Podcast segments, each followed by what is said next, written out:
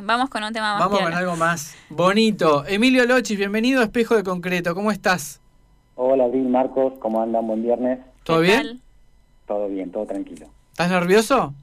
No, para nada, a esta altura ya. Ya estás canchero, Emilio. no sé si canchero, pero pero con algunos ah, pero, experiencias ganadas. Pero tenés, tenés un par de horitas de vuelo. Tal cual, tal cual. Bueno. Eh, ¿La conoces Abril Lagos? Te la presento.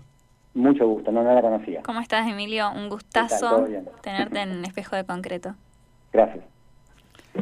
Bueno. ¿Estás estructurado, Emilio? ¿Cómo, Che? ¿Estás muy estructurado o no? ¿Puedes decir, Sí, te noto un poquito. Bueno, escúchame, estamos entre amigos. Eh, vos sos una de las de las personas que siempre pienso cuando encaro algún proyecto, eh, vos y, los otros muchachitos. Eh, y hoy vos, vos vas a ser la, el, punta de lanza en esta columna de, literatura. Así que, ¿por dónde querés que comencemos?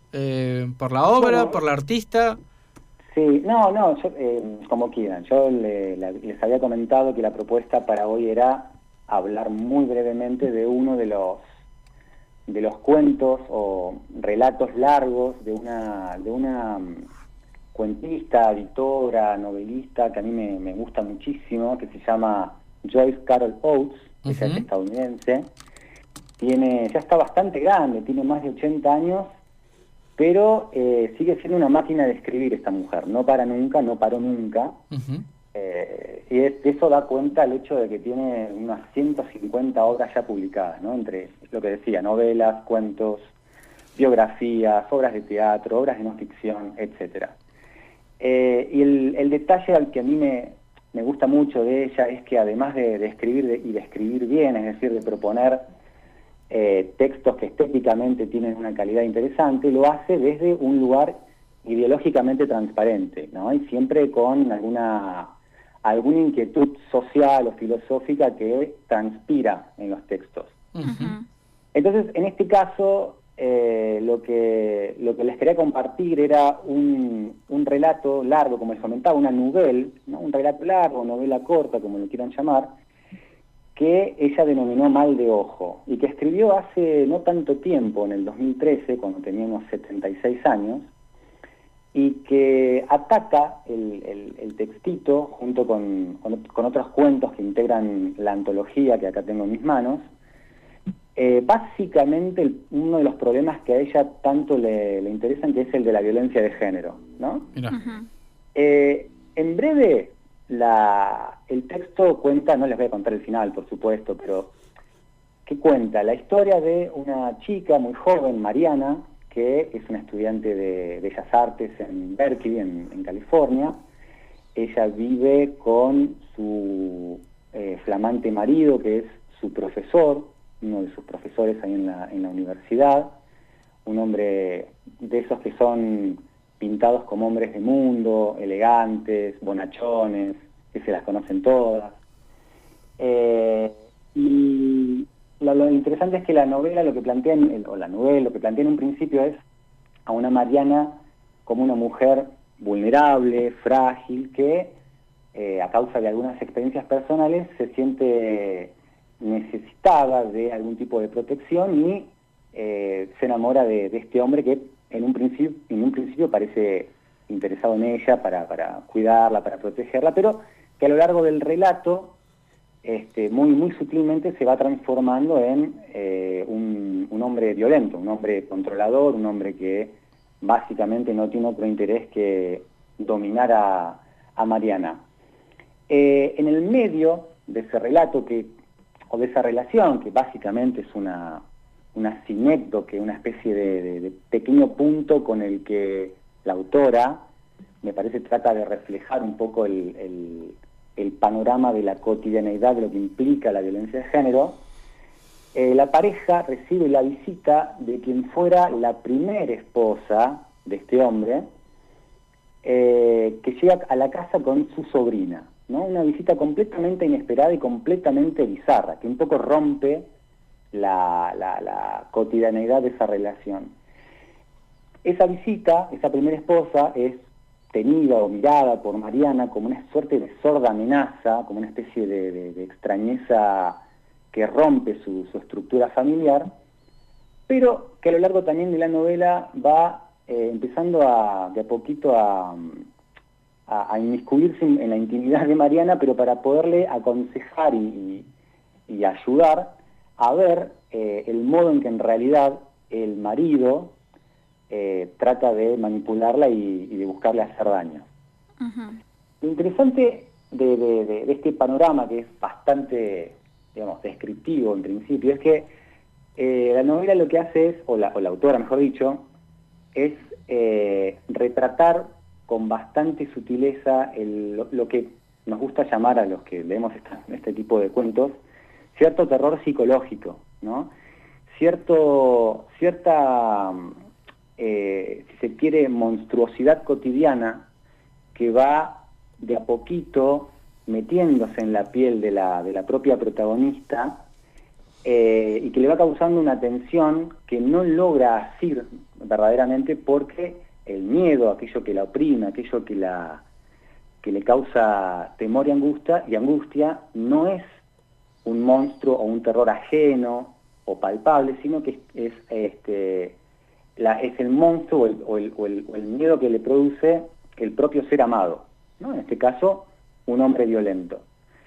Entonces, a mí lo que me interesaba rescatar era eso, esa, esa suerte de terror psicológico este, que involucra temores cotidianos, temores que no, no están eh, encastrados en una otredad eh, fácil de, de, enmarcar o fácil de detectar, sino en eh, este problema que la autora desde hace años viene trabajando, que es el de la violencia de género, de género en definitiva, y que para mí la hacen un poco estar a la par de autoras que, ya conocemos y que son más nuestras, como por ejemplo Mariana Enríquez, acá en, Buenos Aires. En claro. Ay, sí, fantástica, me encanta. O, Victoria Ocampo, mucho más atrás en el tiempo, mm, este, también una, una excelente autora que supo leer algunas cuestiones de, su tiempo y, y, por supuesto no fue no fueron bien recibidas en su momento. ¿no? Mariana Enríquez me parece a mí que comparte con, Joyce Carol Oates esa capacidad de volcar en lo cotidiano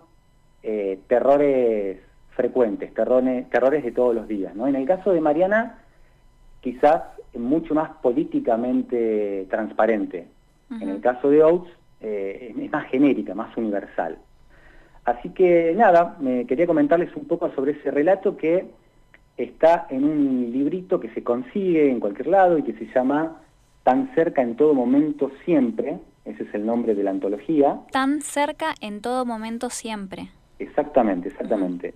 Y que eh, fue editada hace creo que unos cuatro años por la por Fiordo, que es una editorial independiente, o sea que tiene ese valor agregado, ¿no? Este, una editorial independiente en quien pueden este, conseguir a una, a una autora con una propuesta estética y filosófica y política para mí interesante y además que otra cosita más, eh, tiene el valor agregado también de una escritura eh, muy, muy clara, muy prístina, para nada para nada atorada de pedrería verbal. Mm. Este, y eso involucra un trabajo además extra ¿no? por parte de la autora, esa simpleza, esa economía de palabras que, que, tanto le gustaba, por ejemplo, qué sé yo, bueno, a la propia Victoria Campo o al propio Borges, me acuerdo, eh, son un detalle no menor en, esta estética, así que la, la, recomiendo fuertemente.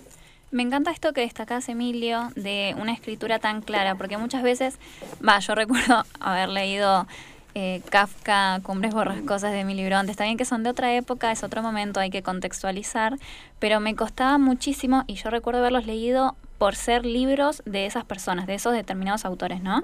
Pero eh, te llama mucho la atención, yo no la conozco a Joyce Carol Oates, pero me, ya me llama mucho la atención que estés contando este tipo de, escritura que venga también, eh, que tenga que ver con, una editorial independiente, o sea, que sus publicaciones se puedan encontrar a partir de eso, ¿no? Este, tal cual, tal cual. Bueno, ahí mencionaste, mencionaste a Emily Bronte. Mm. Eh, Oates ha sido comparada también con eh, algunas literaturas victorianas, del terror victoriano, sobre todo de, la, de mediados del siglo XIX, por ahí no con Emily Bronte, pero sí con, con Jane Eyre o con ese tipo de, literaturas, eh, sobre todo de la, de la, de la Inglaterra victoriana, ¿no? Es decir, literaturas de mujeres que tratan de involucrar eh, esto, esto, lo que les pasa de una manera más o menos eh, velada, pero también transparente como para poder declarar algunas cuestiones, como para poder denunciarlas, eh, corriendo el peligro, por supuesto, de ser censuradas, ¿no? a Outs, en su momento, también, por supuesto, más de una vez le dijeron, che, dedícate a escribir otras cosas porque esta, esta literatura social o filosófica, como la quieras llamar, la tienen que escribir hombres. ¿Eso no le pasó también a Virginia Woolf? Sí, sí, sí. Yo creo que no hay ninguna mujer ¿eh? Eh, que no haya sufrido ese tipo de, comentarios, de críticas o de sugerencias, entre comillas, ¿no? Sí. Pero sin duda, sin duda. Ah, bueno, las hermanas Ocampo acá también, ¿no? Dedíquense a otra cosa.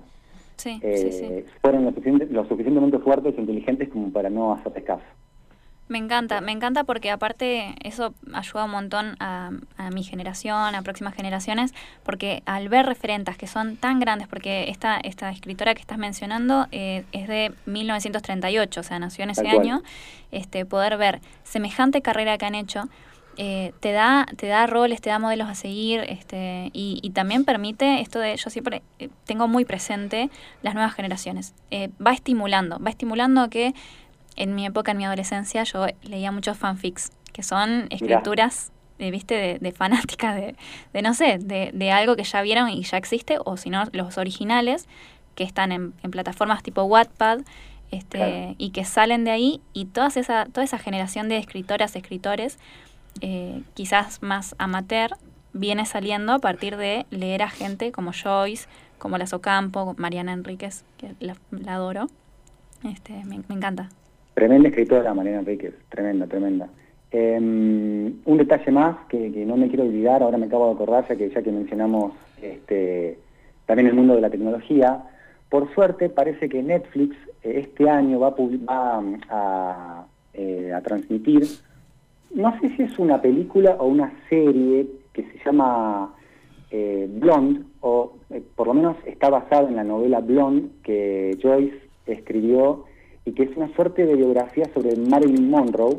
Ay, me encanta. Eh, sí, y en una entrevista, esto, esto me parece piola, en una entrevista eh, Joyce dijo que estuvo pispeando un poquito, que insisto, no sé si es una, una, película o una serie, pero que le gustó mucho la, impronta feminista que tiene.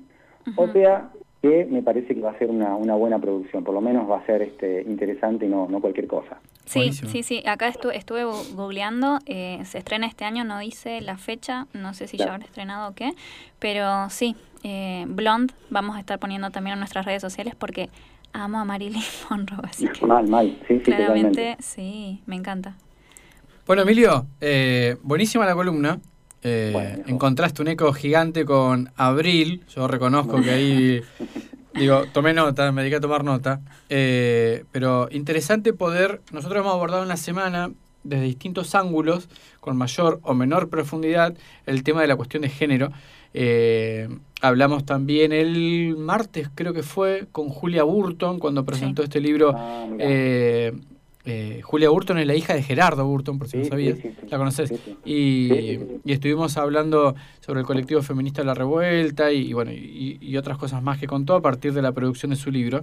Eh, pero es un tema recurrente, ¿viste? es un tema recurrente, necesario y que apuesta, me parece, como diría Ranciera, a un reparto de lo sensible, ¿no? Una, una suerte de reverificación de los lugares que vamos ocupando y alguna transformación en, la sociedad, ¿no? Sí, y, a partir, eh, valioso también a partir de los testimonios de, gente de acá de la zona. En este caso vos aportaste de la literatura, eh, también estuvimos hablando con Lorena Briseño desde el deporte y ella tiró también un, par de cosas. Eh, bueno, Julia es socióloga, escribió este libro que nace a partir de una tesis doctoral. Entonces, la construcción de la percepción y de las realidades también es a partir de los, de los relatos que uno va obteniendo de, de nuestros propios compañeros y compañeras de la zona. Así que eso está, está buenísimo. Emi, muchísimas gracias. Eh, un gusto haberte escuchado, me alegra mucho que formas parte de Espejo de Concreto. Eh, y bueno, nos estamos viendo en, en un par de semanas. Bueno, así que gracias por el espacio, gracias por darle lugar a la literatura y, bueno, un gran fin de semana entonces. Que sigan bien con la radio. Bueno, muchas gracias, un gusto escucharte. Un gusto, chao, chao. Chao, chao. Bueno, Emilio Lochis, ¿eh? Eh, estudiante avanzado de la carrera de letras de la Universidad Nacional del Comahue, eh, un amigo, hemos ya transitado otros espacios juntos también, así que nada, inaugurando Me- esta columna. Me quedé fascinada, te digo la verdad, yo te- tenía miedo cuando, cuando dijimos columna de literatura, ay, yo no sé nada de qué va a hablar Emilio. No, parece que yo no te dije porque no me acordaba. Emilio me dijo, pero la verdad yo dije, sí, Emi, no pasa nada, no te preocupes. Y vos me Así venís me todo, no, igual así todo yo no conocía a Joyce. este, No, yo tampoco. Me encantó. También no tenía el dato de la, de la película de Netflix que Marilyn Monroe es una de, de mis grandes íconas, vamos a decirlo así. Sí, claro, claro. Este, y súper interesante todo, me encantó cómo, cómo fue desarrollándolo. Y también esto, ¿no? De, de que sea alguien con escritura clara, bueno, eh, y esto que dijiste al final, de lo local, de esto de, de apropiarnos y sentirnos eh, en contacto con lo local, conocernos, armar redes, como dijo hoy Joaquín, ¿viste? Todo se conecta en espejo de Sí, sí, concreto. Una absolutamente. Y te digo más, Emilio es un gran conocedor de la literatura inglesa y, o sea, o británica y, y norteamericana. Entonces también está bueno porque no hay muchos amantes de la buena literatura eh, y cada uno va teniendo como su propio corazoncito, no sé, Sí. eh, literatura latinoamericana, eh, bueno, en este caso a Emilio le gusta lo que ya comenté, entonces uno se va enriqueciendo, lo comparte con la audiencia y, y esta puede ser una tarea para el fin de semana también, ir a buscar Sí. ese libro y leerlo. Bueno, de eso les cuento que hay un bot genial. Si no están en Telegram, ya váyanse a Telegram. Pero no por toda esa cuestión de que WhatsApp te espía y todo, que ya Sí. podemos entrar en tema próximamente. Uf, sino porque. Telegram tiene eh, una función fascinante que son los bots, como los bots de Twitter, Sí. los robots. sí, Este, que tienen, es biblioteca libre, eh, lo googlean y les va a aparecer al toque cómo Sí. entrar y si no conocen o nos preguntan en nuestras redes de Radio Nacional, no veo por qué no, Nacional Neuquén y Nacional Neuquén 103.3, siempre Sí. pasando el chivo obvio, obvio. donde ponen el apellido de el autor o la autora que están buscando. En mi caso, así empecé a leer libros de Mariana Enríquez, este, que eh, son excelentes, y te los da en PDF. Te los da en PDF y en otros formatos Lo también descargas. Los descargas. Siempre tienen el tema, que acá, de- bueno, esto ya estamos adelantando para las próximas semanas, Sí, pero siempre viene el tema de eh, se lo se baja, se, se le, ter- le termina, mm, no sé si es desde la política de Telegram, pero se termina bajando ese bot justamente porque viola derechos de autores y demás, ¿no? sí, por supuesto. Pero estamos Se en entiende. este, eh, claro, es entendible, pero estamos siempre en este dilema, qué privilegio es comprar un libro, qué privilegio este, tener, tener, viste, los medios como para llegar. No todo el mundo tiene la, la tablet de lectura, no me acuerdo cómo se llama. La el, Kindle. El, la kin- el Kindle, claro, exactamente. Kindle, sí. Entonces me parece una linda, eh, un Sí. lindo dato que les tiro. Tengo otro dato también y, y- y respetando los derechos de autores, pero bueno, uno se los saltea por, yo creo que por la misma necesidad, digamos. Sí, sí. Hay dos cosas. Comprar un libro es carísimo. sí. Hoy está, la verdad, no te digo que es inaccesible, pero para muchos ya sí. Es un regalo especial un libro. Oh, es ya un- ya es un para uno mismo nadie se lo regala. Claro, exactamente. Eh, y lo otro que es cierto, que ocupa mucho espacio físico. Y después Sí. de los años que uno va comprando, decís, caramba, ¿dónde va esto ahora? Está Sí. buenísimo, o sea, no hay nada más lindo que tener el libro en la mano.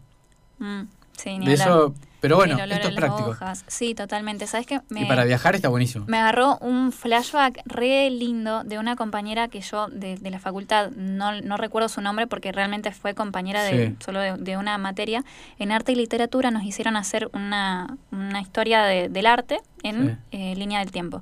Y ella lo hizo interviniendo un libro viejo que no usaba más, que se ve que el contenido no era tan interesante, y lo intervino y les empezó a pegar todas eh, cosas de la época de lo que estábamos viendo. Ajá, interesante. Me fascinó. En algún momento voy a buscar Qué cómo se llama recurso, esto. además. Sí, obviamente se sacó un 10 Hizo y como- todas la aplaudimos Como un, porque como un montaje en, en la propia, en, el, en el propio libro, digamos. Lo Claro. intervino. hizo su tarea a través del arte, de la literatura bueno. y bárbaro para arte y literatura.